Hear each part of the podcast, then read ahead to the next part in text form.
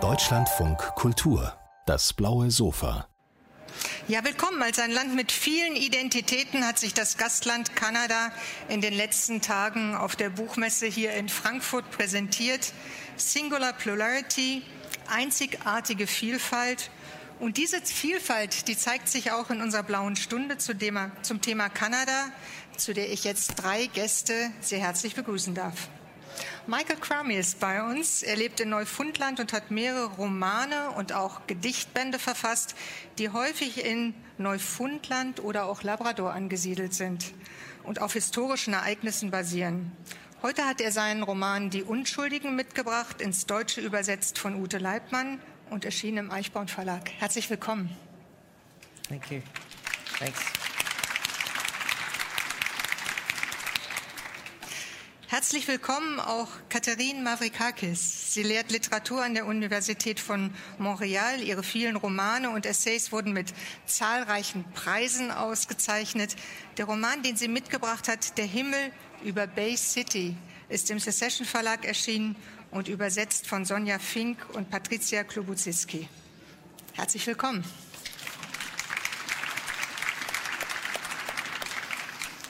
Und ich freue mich sehr, dass auch Paul Cracis bei uns ist. Der ist Autor und Journalist, setzt sich seit Jahrzehnten für die Rechte der indigenen Bevölkerung ein, künstlerisch und politisch. Und er ist ein Angehöriger des Stammes der Willow Cree. Unter der Mitternachtssonne heißt sein Buch, erschienen bei BTB. Es zeigt Porträts indigener Gemeinschaften in Kanada und es vermittelt jede Menge Hintergrundwissen, das zum Verständnis der Fotos beiträgt. Aus dem kanadischen Englisch hat es Leon Mengden übersetzt. Herzlich willkommen.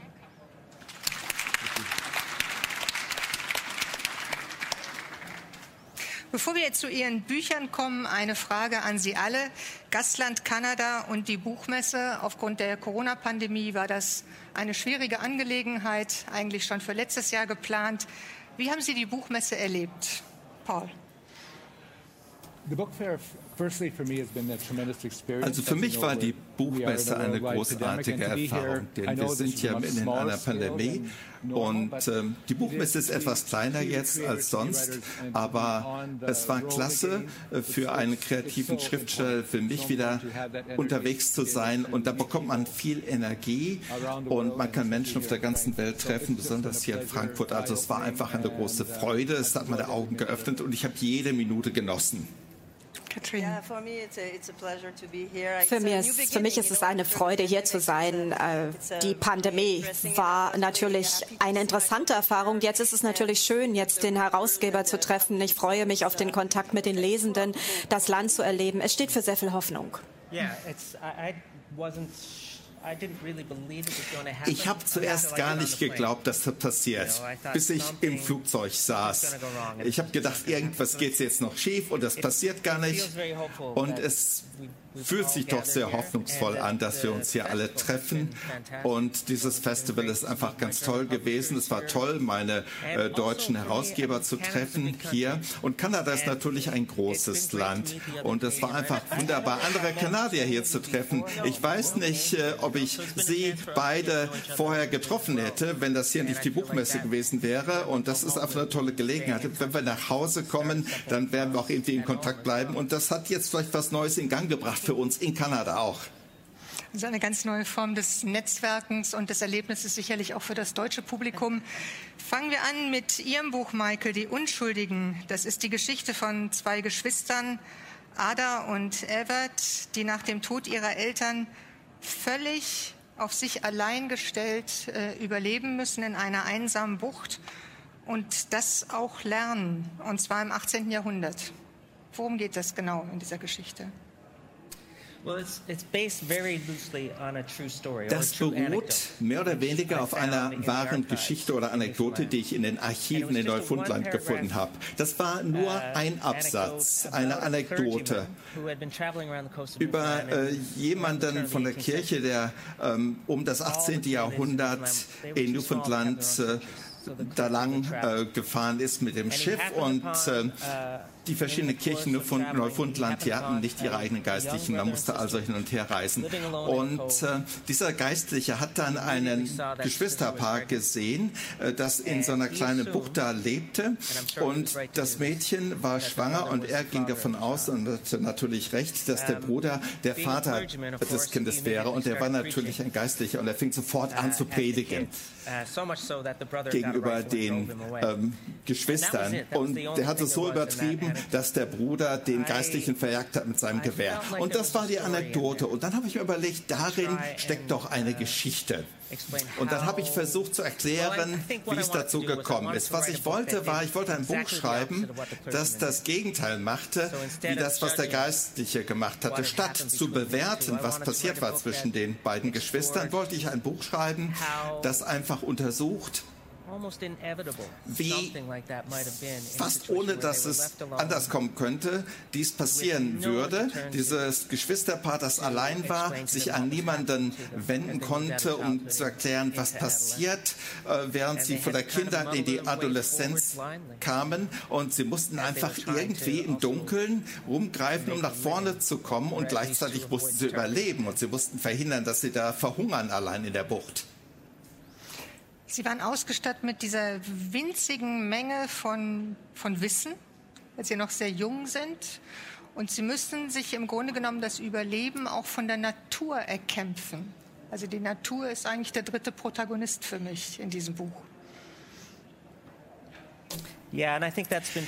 Ja, und ich glaube, das gilt für die ganze Geschichte der europäischen Siedler in Neufundland. Das war mit Sicherheit auch so für die Indigenen, für die First Nations, die dort zuvor gelebt haben. Uh, und ich glaube, dieser Kampf gegen die uh, Natur uh, war sehr, sehr schwierig. Es war einfach schwierig, irgendwie zu überleben an diesem Ort. Und das hat auch die Menschen definiert, die dort leben. Das hat praktisch die Neufundländer geschaffen und deren Beziehung ähm, zu Neufundland und zu diesem Ort. Und das hat einen bestimmten Charakter geschaffen. Und als ich anfing, das Buch zu schreiben, uh, da habe ich festgestellt, dass die meisten Protagonisten Europäer sind und keine Neufundländer. Das waren Leute, die aus Europa rübergekommen waren, um dort zu fischen. Und diese beiden Kinder sind praktisch die ersten dort geborenen Neufundländer. Wir beobachten also, wie der neufundländische Charakter in diesen Kindern sich ausbildet, während die aufwachsen. Aber diese Beziehung äh, zur Welt, darum ging es mir. Und sie sind ein interessantes Paar. Sie heißen nicht zufällig Ada und Everett. Aber die Geschlechter sind getauscht. Es war schon tricky. Ja, ja, ich konnte keine Namen finden, die umgekehrt also, funktioniert hätten. Und das mochte ich auch, denn ich wollte nicht dass das Ganze wie eine direkte Parallele aussieht. Aber Adam und Eva sind hier in eine Welt reingekommen, die es nicht geschaffen haben. Und sie hatten ein kleines bisschen Leben, ein kleines bisschen Wissen, was ihnen äh, erlaubte, dort zu leben. Aber im Grunde sind sie blind gegenüber der Natur und in einer äh, im ersten Buch Mose wird ja auch von dieser Blindheit äh, gesprochen. In dem Paradies, wenn sie dann vom äh, Baum der Versuchung äh, kosten, fällt die Blindheit von ihnen. Sie sehen, dass sie nackt sind. Und in dem Roman folgen wir eben auch diesen Kindern und diese Blindheit, das fällt wie Schuppen von ihren Augen mit der Zeit, während sie mehr und mehr über ihre eigene Natur erfahren und sie versuchen, das Ganze irgendwie in einen Kontext zu bringen, zu verstehen, was da passiert. So wie als ich aufwuchs, ich weiß nicht, wie es für Sie war, aber als ich aufwuchs in den 60er und 70er Jahren, da gab es bestimmte Ressourcen für ein Kind. Da gab es Aufklärungsunterricht in der Schule. Als ich 13 war, sagte meine Mutter, ich müsste ein Buch lesen, das hieß fast 13. Und ich konnte zumindest erahnen, ähm, was mit mir passierte.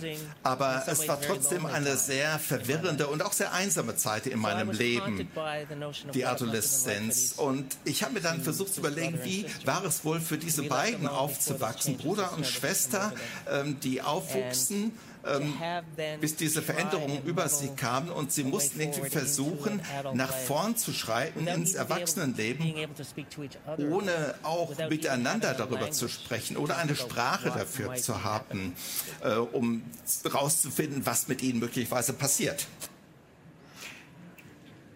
In dem Buch ähm, läuft ja alles fast unvermeidlich auf eine inzestuöse Beziehung zu. Und äh, der Leser oder die Leserin entwickelt fast sowas für ein Verständnis dafür, dass das passieren muss mit diesen beiden Menschenkindern, die so völlig alleingelassen und aufeinander angewiesen sind. War das auch die Idee, diese Unvermeidlichkeit darzustellen? Well, uh, because of the the also wegen der Anekdote, die ich uh, damals ja gefunden hatte, dachte ich, das ist unvermeidlich. Das Erste, was ich machen musste, war, ich musste die beiden armen Kinder zu Waisen uh, machen. Und dann, dann musste ich ein Buch schreiben, das irgendwie zu dieser Beziehung führen würde, auf eine Art und Weise, die realistisch erscheint. Aber ich muss sagen, diese incestuöse Beziehung zwischen den beiden ist nicht das Zentrum des Buchs. Das ist nur eines oder ein, eines von vielen Dingen, die den Geschwistern passieren, während sich ihr Leben entwickelt. Für mich ist das Buch wirklich eine Liebesgeschichte. Es ist eine Geschichte, über einen Bruder, eine Schwester, die unter unglaublich schwierigen Bedingungen überleben. Vor allen Dingen schaffen sie das, weil sie einander lieben. Und sie wollen, dass der andere überlebt. Uh, und um nochmal auf dieses, äh, auf Adam und Eva zurückzukommen, wenn es da eine Sünde gibt, dann ist es nicht die sexuelle Beziehung, sondern es ist der Punkt im Buch, also während fast ihres ganzen Lebens fühlten sie sich, als wären sie eine Verlängerung des anderen und sie könnten alleine nicht existieren. Und uh, dieser Sündenfall in dem Buch ist der Punkt, wo sie sich zum ersten Mal anschauen und denken, diese andere Person ist vielleicht nicht genug. Und da werden sie aus diesem Eden, aus diesem Garten Eden herausgeworfen. Und da merken sie, vielleicht gibt es noch mehr in der Welt, als hier mit dieser anderen Person zu leben. Wir werden da später noch drauf zurückkommen. Katharin Mavrikakis, der Himmel über Bay City. Ein ganz anderes Setting, ein ganz anderer Stoff. Ein Roman, der in den 60er und 70er Jahren in Michigan spielt. Die zwei Schwestern Babette und Denise haben als Europäerinnen den Holocaust überlebt, sind emigriert und ziehen in ein amerikanisches Wellblechhaus. Und die, die Probleme verfolgen sie nicht nur, sondern fangen eigentlich erst richtig an. Warum? Ähm, ich wollte ein Buch schreiben über die Vergangenheit und uh, über die Idee, dass Amerika für etwas Neues steht. Ein neuer Anfang für diese Menschen war möglich. Und dann verstehen sie, dass es eben nicht möglich ist, der Vergangenheit auszuweichen Europa auszuweichen. Und Amy ist ja die Tochter einer der beiden Schwestern, die Sie angesprochen haben ist ja ein ganz moderner Teenager und sie weiß gar nicht so genau, wie es ist. Es ist ähnlich so wie bei Michael. Man weiß nicht, wie man sich verhalten soll. Niemand sagt ihr, wie man auftritt. Und sie versucht eigentlich dieses amerikanische Lebensmodell zu verstehen, aber wird doch immer wieder konfrontiert mit der Vergangenheit und mit dem, was im Keller des Hauses passiert. Das Haus ist ganz modern, aber im Keller passiert was und das ist der Geist der Vergangenheit. Es ist der Geist der Vergangenheit. Äh, was mich auch berührt hat in diesem Buch, ist, dass es von, einer, von einem Teenager erzählt, der eigentlich über die Familie nur Ablehnung erfährt. Also die Mutter lehnt sie zutiefst ab und sie erhält eigentlich auch überhaupt keine Hilfe keine Erziehung, keine Liebe, keine Hilfestellung. Sie ist auch auf eine, anders als jetzt die Protagonisten in, in Michaels Roman, aber es ist eine große Einsamkeit und die einzige Verbindung ist eigentlich das Trauma der Vergangenheit. Ja, das ist zutreffend. Es gibt das Trauma der Vergangenheit, aber auch das Haus ist ja ganz wichtig. Sie leben ja an diesem Ort zusammen. Und ich wollte aus diesem Grunde auch ganz genau dieses Haus uh, beschreiben, um ganz deutlich zu zeigen, was sie vereint. Das sind diese Objekte der Moderne, uh, die Gegenstände, der Staubsauger, der Toaster, der Kühlschrank. All das steht für das Moderne. Die uh, Couch, die ja bedeckt ist von Kunststoff. Sie teilen diese Hoffnung einer neuen Zukunft, aber es scheint mir doch so, als ob die Zukunft toxisch ist. Denn es ist doch die Zukunft, die nach dem Rauch der Fabriken riecht, der Autofabriken in Dearborn in Michigan. Das ist ja nicht weit weg von Bay City. Die Zukunft ist also voller Zukunft und voller Toxizität.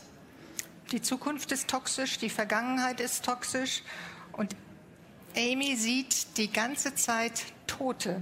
Sie lebt mit Toten und Sie haben das Basement angesprochen, den Keller. Da findet sie letztendlich auch Tote.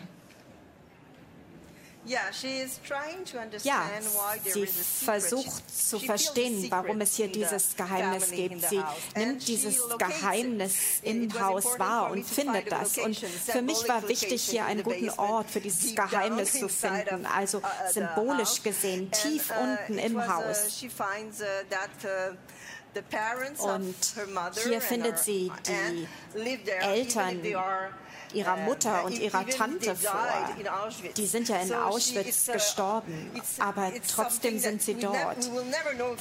Wir wissen nie genau, ob das jetzt stimmt oder nicht, aber im Keller trifft sie den Grund, warum sie dieses merkwürdige Leben führen. Und es gibt hier diese zwei Frauen, die Mutter und die Tante, die wissen überhaupt gar nichts von Amerika.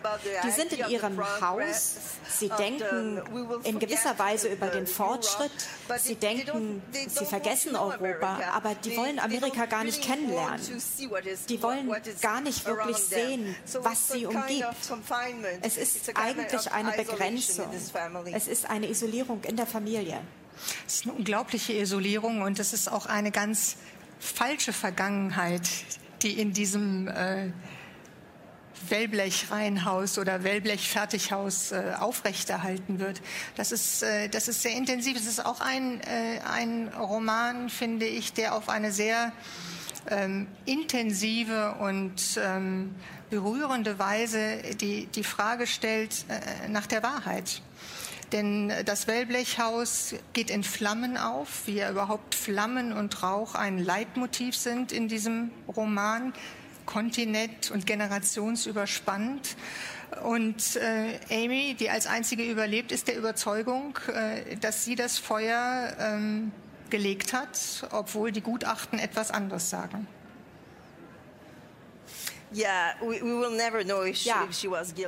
wir wissen am Ende gar nicht so genau, ob sie Schuld hat oder nicht. Und darum geht es auch nicht in dem Buch. Sie fühlt sich schuldig und sie hat eigentlich diesen kathartischen Ansatz gefunden, die Vergangenheit hinter sich zu lassen, indem sie denkt, dass sie dieses Haus in Brand gesetzt hat. Vielleicht hat sie das getan. Ich weiß es nicht. Ich, uh, ich denke, ich weiß es, aber es ist auch nicht wichtig, was ich darüber denke.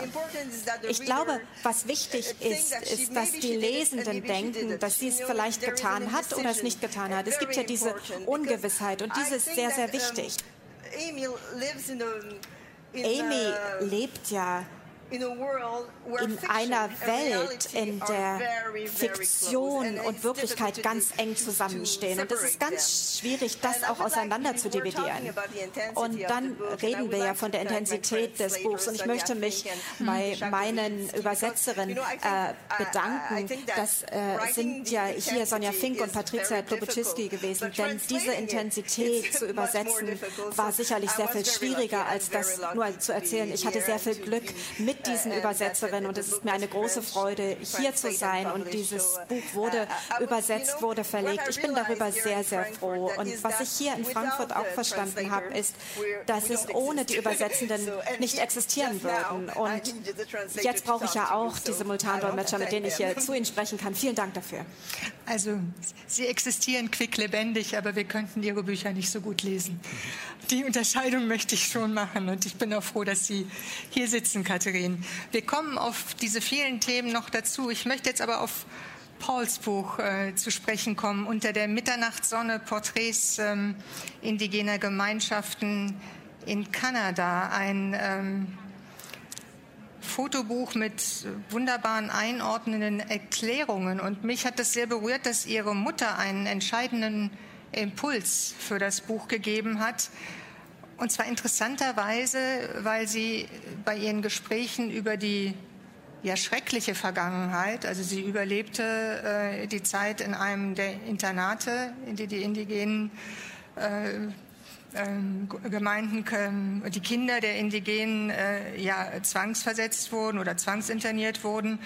Und sie hat sich bei ihnen beschwert, immer nur Negatives über die Zeit der Vergangenheit zu hören weil es schon damals in den indigenen Gemeinschaften positive und ermutigende Dinge gab und auch etwas wie Würde. Und das war für sie ein entscheidender Impuls. It was a very important point, and uh, my das mother, war ein ganz wichtiger uh, Punkt. Meine Mutter ist ja letztes Jahr verstorben. Was sie meinte, war, dass trotz dieser uh, Internatsschulen für äh, die First Nations, trotz der Unterdrückung unserer Sprache, Kultur und unserer Familien, war es so, dass ihre Generation, die Generation davor und davor, seit der Gründung Kanadas, dass die ihre Familie zusammengehalten haben und die Kultur lebendig gehalten haben. Und äh, das hat mich auf diese Reise gebracht.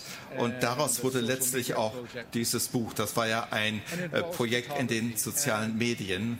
Ähm, und da habe ich diese Fotografien zusammengebracht. Ich wollte einfach einen neuen Rahmen herstellen für die Wahrnehmung der äh, Realität der Indigenen. Und ich wollte dieses Bild befreien äh, von der Idee, dass es sich entweder um Opfer oder äh, Traumata äh, Opfer ähm, handelt. Denn in den Medien hört man so viel über Traumata, die Indigenen passieren oder schlimme Dinge.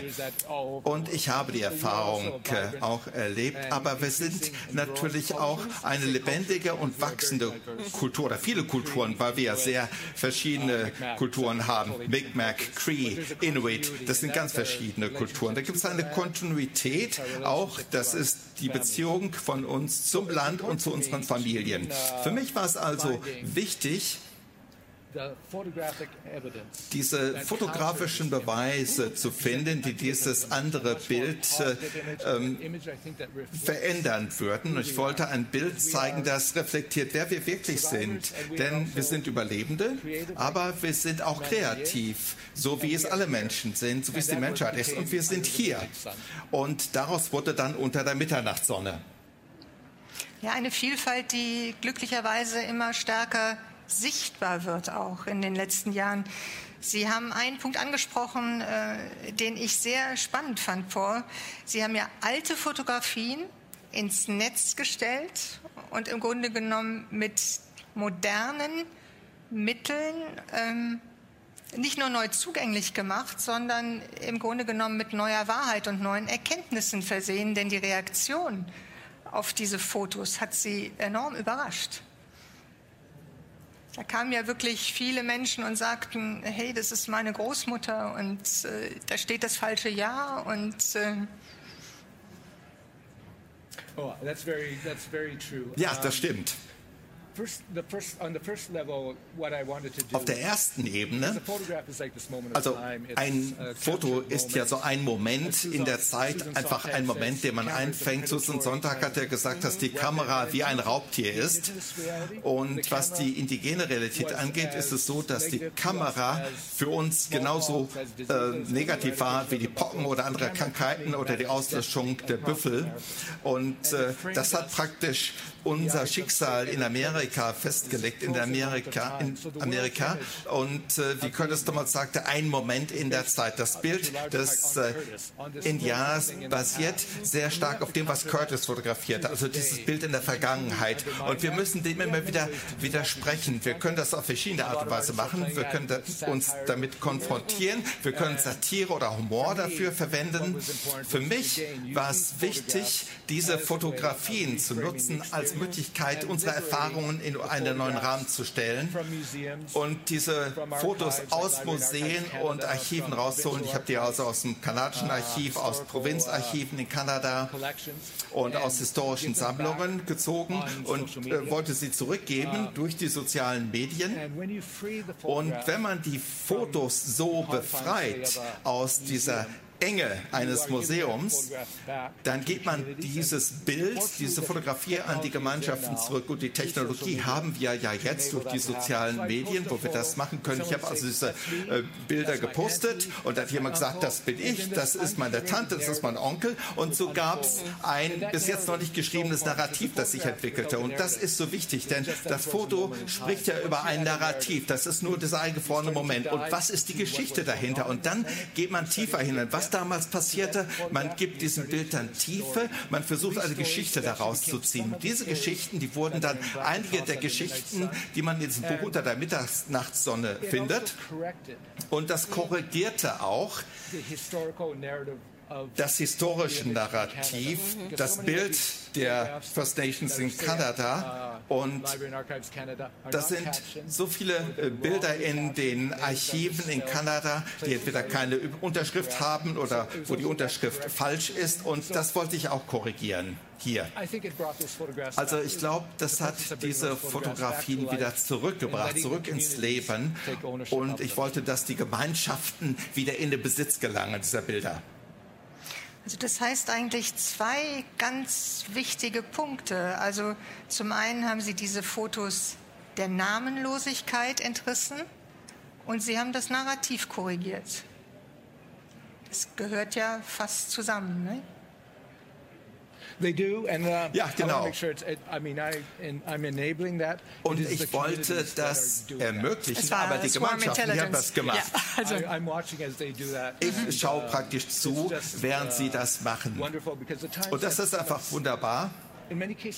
Denn in vielen Fällen ist es so, dass die Menschen in den Gemeinschaften diese Bilder nicht gesehen haben. Jemand hat ein Bild 1950 gemacht und das Bild ist dann in irgendein Museum gekommen, aber die Menschen in den Gemeinschaften auf die sich das Bild bezieht, auf deren Familie, die haben das nie gesehen. Es ist also praktisch eine Wiederinbesitznahme dieses Bildes. Ich habe diese Bilder zurückgegeben und in vielen Fällen haben wir diese Drucke, diese Bilder an die Gemeinschaft zurückgegeben, also die Granville Archive in Calgary, die haben sichergestellt, dass die ähm, Fotos, die wurden da kohortiert für eine Ausstellung und nach der Ausstellung haben die all diese Fotos Fotos zurückgegeben an die Gemeinschaft, und so dass sie nicht mehr Teil der Sammlung sind, sondern dass sie jetzt wieder zurückgegeben worden sind als Artefakte.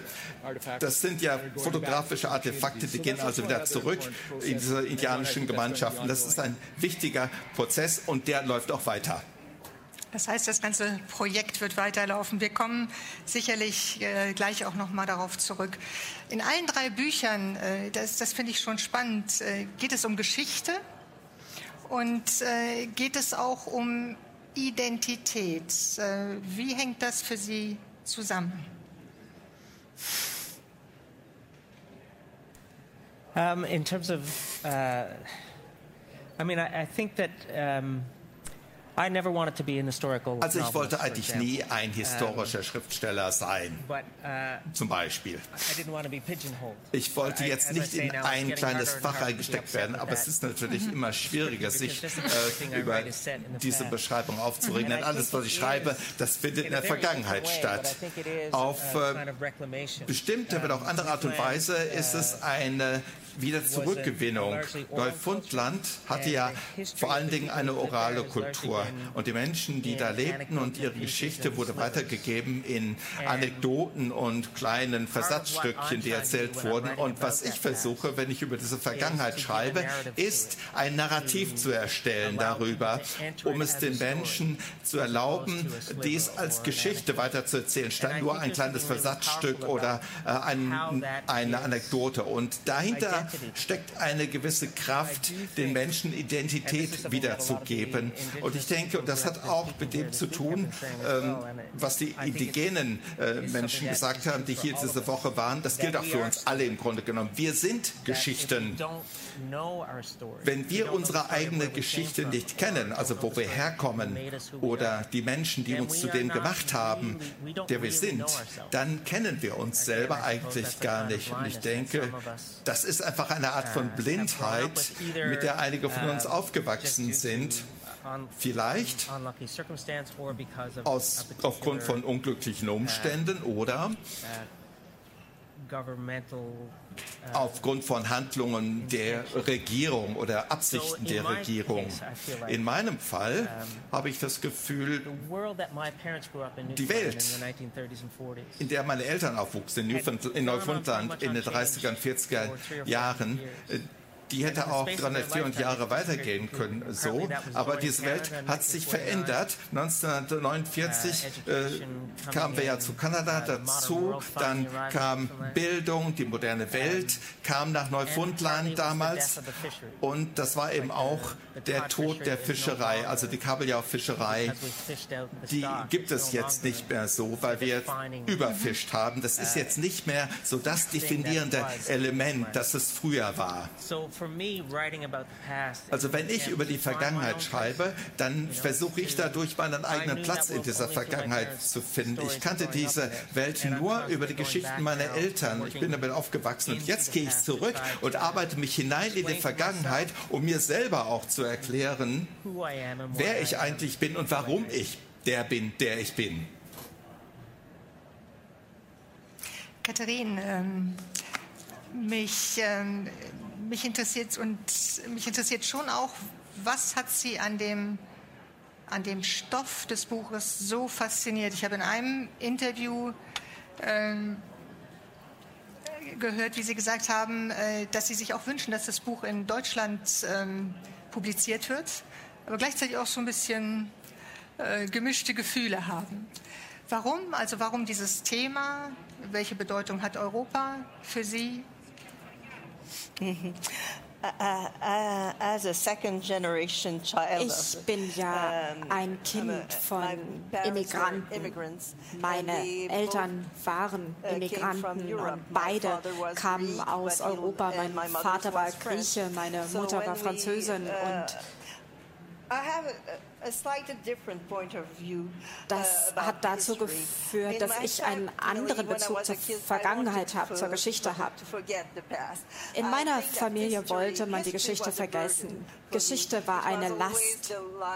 Es waren immer die Leben meiner Eltern, es waren die Leben der ganzen Familie und es gab hier für mich nichts drin für die Zukunft. Und ich habe mich selber nicht durch die Geschichte erfahren und wollte eigentlich einen neuen Anfang finden in Kanada, in Quebec. Und für mich war natürlich wichtig, neue Dinge zu entwickeln. Aber die Fragestellung Europa wollte ich thematisieren. Da meine Mutter natürlich besessen war von Deutschland. Meine Mutter war Französin.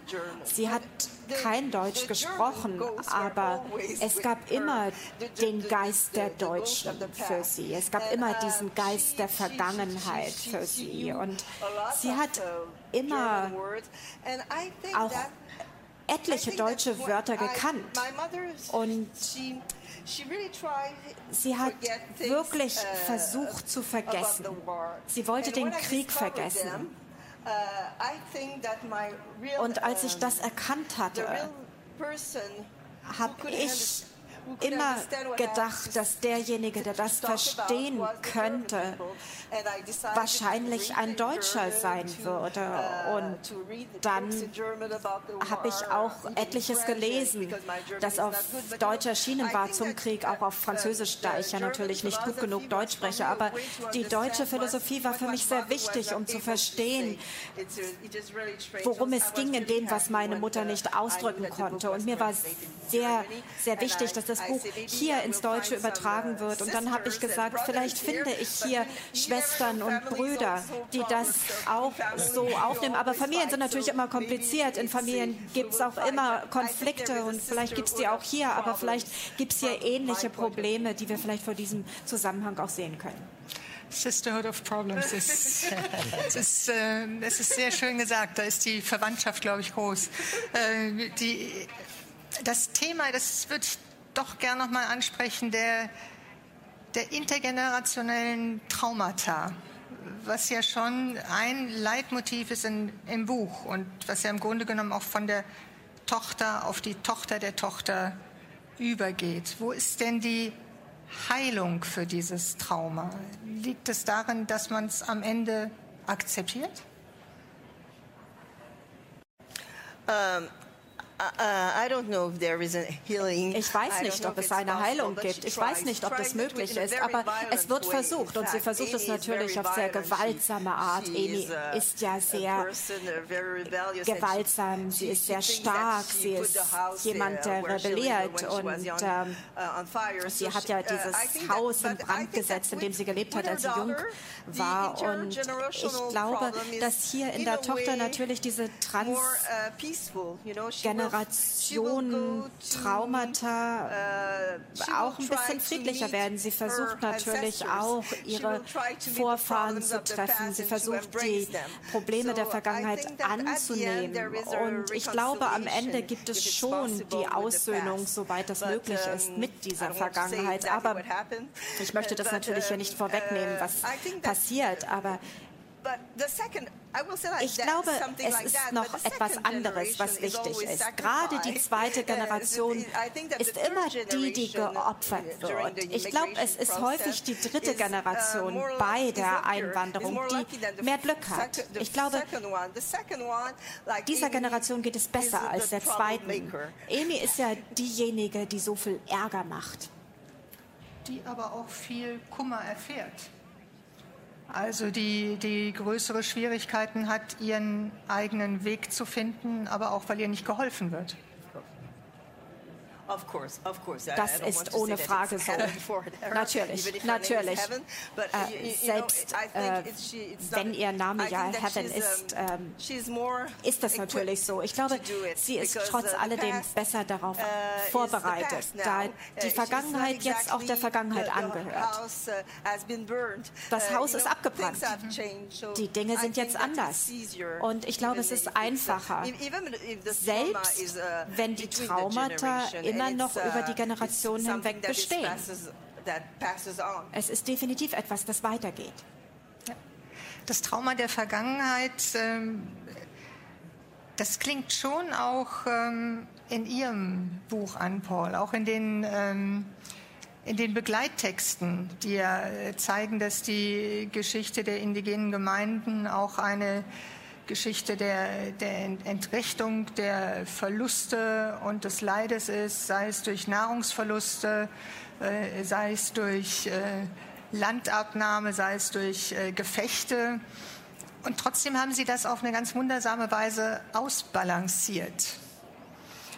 Ähm, es ist ja kein bitteres Buch.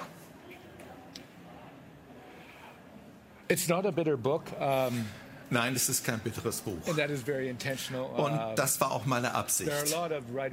Es gibt sehr viele Autoren in Kanada, die indigene Autoren sind, die sich mit diesen Traumata auseinandersetzen. Ein guter Freund, Tandy Talaga, hat ein Buch, äh, Seven Fallen äh, Feathers. Äh, das ist ein Buch, das spielt in der Gegend von Thunder Bay. Da geht es um die ähm, Internatsschulen und äh, um diese Traumata. Aber ich wollte etwas Leichteres schreiben. Es ist in dem Buch.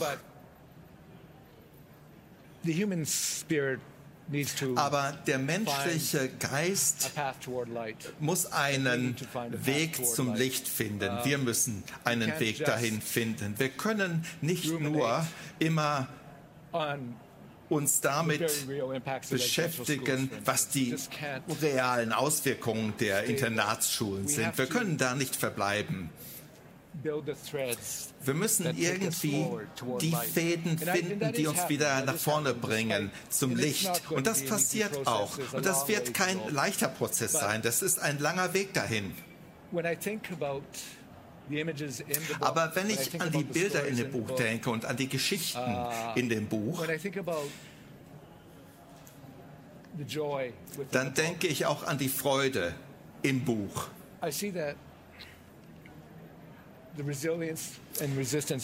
Ich sehe auch diese Widerstandskraft des menschlichen Geistes. Und diese Widerstandskraft macht das möglich, egal wie schwer die Traumata sind. Und das ist nicht nur die Erfahrung der Indigenen in Kanada. Ich glaube, das ist einfach eine universelle Erfahrung in dieser Welt. Und wenn wir die Auswirkungen eines politischen oder sozialen Traumas sehen, ja, da gibt es Unterdrückung und dies und jenes, die Gewalt und all die bösen Dinge, die passieren. Aber darunter haben wir immer diese Wurzeln. und das ist die Resilienz, die Widerstandskraft des menschlichen Geistes. Und es ist meine feste Überzeugung, dass diese Bilder in diesem Buch eine Reflexion dieses Lichtes sind. Und dieser Schatten, der wird langsam der, wird, der fällt langsam in, in die Entfernung hinaus. Uh, es gibt wieder einen Neuanfang. Und die Künstler, uh, die Autoren, die uh, Musiker, die Journalisten, die Filmemacher, in diesen sehr unterschiedlichen ähm, indigenen Gemeinschaften in Kanada. Die führen diesen Prozess voran und darum geht es in diesem Buch und darum geht es bei diesen Bildern. I, I, think that's such an important lesson for non-Indigenous Canadians to learn, you know, because we have only heard one story. Ich glaube, das ist so eine wichtige äh, Lektion, die wir lernen müssen als Kanadier, denn wir haben nur eine Geschichte gehört darüber, was es bedeutet, indigen zu sein in Kanada. Ich weiß nicht, ob Sie die Halibu ähm, Nation in Neufundland kennen, eine, ein neuer Stamm. 1949, als Neufundland zu Kanada kam, da hat keiner über Indigene gesprochen. Es war so, als würden die gar nicht existieren. Und als uh, ich aufwuchs, da gab es eine Familie, die lebte am Rand der Stadt. Wir kannten die als Jackie Towers. Und ich musste erst erwachsen werden, um herauszufinden, dass die indigen waren. Und während der letzten zehn Jahre hat die Regierung die Menschen, die zur Halibu Nation gehören, äh, gebeten, sich zu registrieren. Es gibt ja ungefähr eine halbe Million Menschen äh, dort in Neufundland, die da leben und äh, 100.000 Menschen haben sich dafür gemeldet. Also 20 Prozent der Bevölkerung, obwohl diese Menschen ignoriert wurden und Schlimmeres ihnen passierte. Und das war einfach das Familiengeheimnis, das indianisch war. Da durfte man nicht öffentlich drüber sprechen. Der Aspekt der Scham. Ja, genau. Es gab also gemischte Familien. Wir haben einen Freund, der hat einen sehr irischen Namen, seine Brüder und Schwestern genauso, aber die Mutter ist von der Micmac.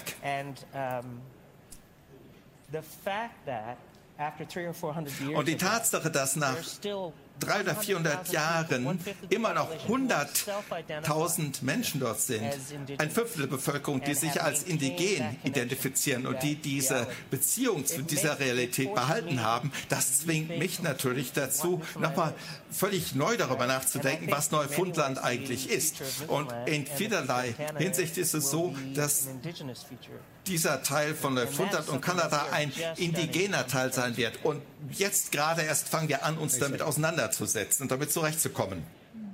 Katharin, Sie haben genickt. Vielleicht möchten Sie das auch kommentieren. Das ist ja eine wichtige Frage. Yes, I think it's. I, I was um, really, I really appreciate what Paul say about. Es hat mir gut gefallen, was Paul uh, gerade gesagt hat, um die Bilder noch mal neu zu zeigen, gerade in Bezug auf die uh, indigenen Gemeinschaften. Sie hatten ja auch das Wort genutzt, etwas zu korrigieren. Und ich glaube, jetzt sind wir an diesem Punkt, wo wir die Narrative ändern müssen. Aber ich glaube, in Quebec sieht es doch etwas anders For example, Zum Beispiel. It's, um, when you come from Phuket, Sie kommen beispielsweise aus Quebec. Sie sprechen ja dort nicht Englisch. Es ist etwas, was ich hier versuche. Aber äh,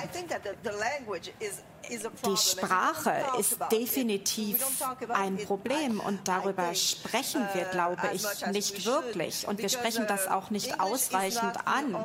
Denn Englisch ist natürlich auch nicht die Sprache der indigenen Gemeinschaften. Und wir glauben immer, dass Kanada hier für diese eine Kultur steht, aber wir haben viele verschiedene Kulturen. Und ich glaube, dass die Zukunft Kanadas auch indigen ist. Es gibt hier sehr viele multiplen Gemeinschaften. Wir hatten hier dieses Wort, diese einzigartige Vielfalt, Singular Plurality. Und ich glaube, das muss auch manifestiert werden. Und gerade auch durch die indigene Kultur. Es gibt ja nicht diese eine indigene Kultur. Genau, das ist äh, europäisch geradezu. Ja, und so müssen wir ja dieses Konzept noch einmal überdenken in Bezug auf die Einheit. Denn um Einheit geht es nicht nicht. Wir müssen hier natürlich Uh, um Pluralität uns kümmern. Ich weiß gar nicht genau, uh, welches Wort dafür richtig ist, aber wie würden Sie es sagen? Ich würde es auf Französisch etwas anderes nennen. Also wir wollen es sozusagen neu darstellen. Und so müssen wir das machen. Wir müssen es erst zerstören und dann müssen wir es neu aufbauen als neues Bild. Und ich glaube, dieses Element der Zerstörung steckt in Ihren Wörtern, selbst wenn diese sehr positiv sind. Und ich glaube, wir müssen hier natürlich diese Narrative ändern, auch die von Curtis. Und wir haben ja die Fotografien von Curtis. Ja, genau. Und da gibt es auch immer einen Widerstand, wenn man anfängt, diesen zerstörerischen Prozess zu machen. Aber wir sind ja kein Schmelztiegel. Das, das gibt es nicht mehr. Vor langer Zeit, da habe ich englische Literatur äh, an der Uni gemacht und ich habe viele Kurse darüber äh, geleitet. Und die Frage war immer, gibt es so etwas wie eine kanadische Literatur? Gibt es eine kanadische Identität? Und ich glaube, meine Schlussfolgerung ist, die gibt es nicht. Es gibt kanadische Literaturen und kanadische Identitäten. Und Teil äh, der kanadischen Identität ist es ja zu akzeptieren, dass wir diese separaten Identitäten haben. Es ist mehr wie eine Ehe, wo wir uns entscheiden, zusammenzugehören. Und in gewisser Hinsicht ist das noch stärker, als dass man in eine Familie reingeboren wird und keine Wahl hat. Das, hier ist es so, das sind die Leute, mit denen wir zusammenleben wollen oder neben denen wir leben wollen. Sie sind Teil von mir deswegen. In Neufundland zum Beispiel, das ist ein völlig anderer Ort als irgendeine andere Provinz in Kanada. Aber ich finde es spannend, dass meine Bücher in Quebec gelesen werden oder in Saskatchewan oder British Columbia und die Leute sagen, hey, das ist ein kanadisches Buch, obwohl es nichts zu tun hat mit dem Rest von Kanada, was also den Kontext angeht oder den Inhalt, aber die erkennen das an als Teil ihrer Identität. Und das ist ein, etwas, was ich kennen sollte, weil es auch kanadisch ist, weil ich Kanadier bin. Und für mich ist es ja ein Klischee, wo wir immer sagen, unsere Diversität ist unsere Stärke. Aber ich glaube, das stimmt tatsächlich. Wenn wir das wirklich akzeptieren, wenn wir die Diversität akzeptieren, ich sehe jeden anderen als egalitären Partner dabei controlling the marriage of the family. Und der Patriarch war natürlich der, der die Ehe kontrollierte. Dann geht es also vor allem äh, um, um Respekt und äh, um Toleranz und um das Bewusstsein, dass man in einem gemeinsamen Rahmen lebt, aber in dieser Vielfalt äh, akzeptiert ist. I mean, that's the ideal. Ja, das ist das Ideal, denke ich mal. It's also uh, recognizing um, Es geht auch darum, sovereignty within that. Souveränität You know, that's always been a question darin Quebec, anzuerkennen. Das war ja immer die Frage für Quebec. Quebec sieht sich ja als souveräne Nation innerhalb einer Nation. Und für die indigenen Gemeinschaften, Paul kann darüber mehr sagen, da ist das wirklich ganz essentiell, glaube ich. It, it, really is um, that recognition. Ja, and genau. Es ist wirklich diese Anerkennung und der Versuch, sich gegen diese pankanadische Identität zu stellen. Und, ähm, we wir alle marching hängen respectfully da together. dran und folgen dem ab. Das tun wir hier natürlich nicht, aber wir arbeiten, wir marschieren respektvoll gemeinsam in unterschiedlichen, in eine gemeinsame Zukunft. Aber es geht jetzt hier nicht äh, um den großen Patriarchen oder Papa, der die ganze Familie kontrolliert. Das war nie die Realität. Das- Und früher musste ja der Patriarch dann praktisch all diese wunderbare Vielfalt, diese lebendigen Kulturen, aus denen wir bestehen, unterdrücken. Und wir marschieren zusammen, respektvoll, wir respektieren jedermanns Rechte und die Souveränität, die wir haben. Und das ist der Weg nach vorn. Vielleicht kann ich noch etwas hinzufügen. Ich glaube, Kanada ist auf alle Fälle ein sehr tolerantes und respektvolles Land. Manchmal gibt es darüber hinaus etwas, was vielleicht eine gewisse Gleichgültigkeit ist. Aber ich sage das noch einmal anders, äh, bevor wir uns um die Gegenwart kümmern. Ich würde denken, dass manchmal wir kein großes Interesse aneinander haben. Wir leben in separaten Welten. Und natürlich ist Kanada sehr vielfältig, aber wir haben nicht immer sehr viel miteinander zu tun. Es ist ja wie in dieser Pandemie. Wir sitzen hier alle doch mit einem sehr angenehmen Abstand zusammen. Und ich würde denken, dass Frankfurt hier auch sehr wichtig ist. Und das hatten Sie ja auch gesagt, Michael. Wir versuchen immer Dinge gemeinsam zu tun. Und wir versuchen natürlich auch immer ein Interesse daran zu haben, was andere tun. Und manchmal gelingt das nicht.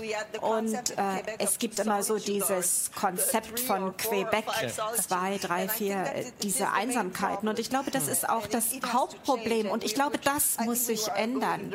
Und ich glaube, wir gehen in die richtige Richtung. Ja, in- insofern ähm, spielt Literatur natürlich eine, eine, eine ganz wichtige Rolle. Und äh, alle Ihre drei Bücher, äh, finde ich, verbinden auf eine ganz besondere Weise verschiedene Ebenen, äh, geografisch, politisch, historisch.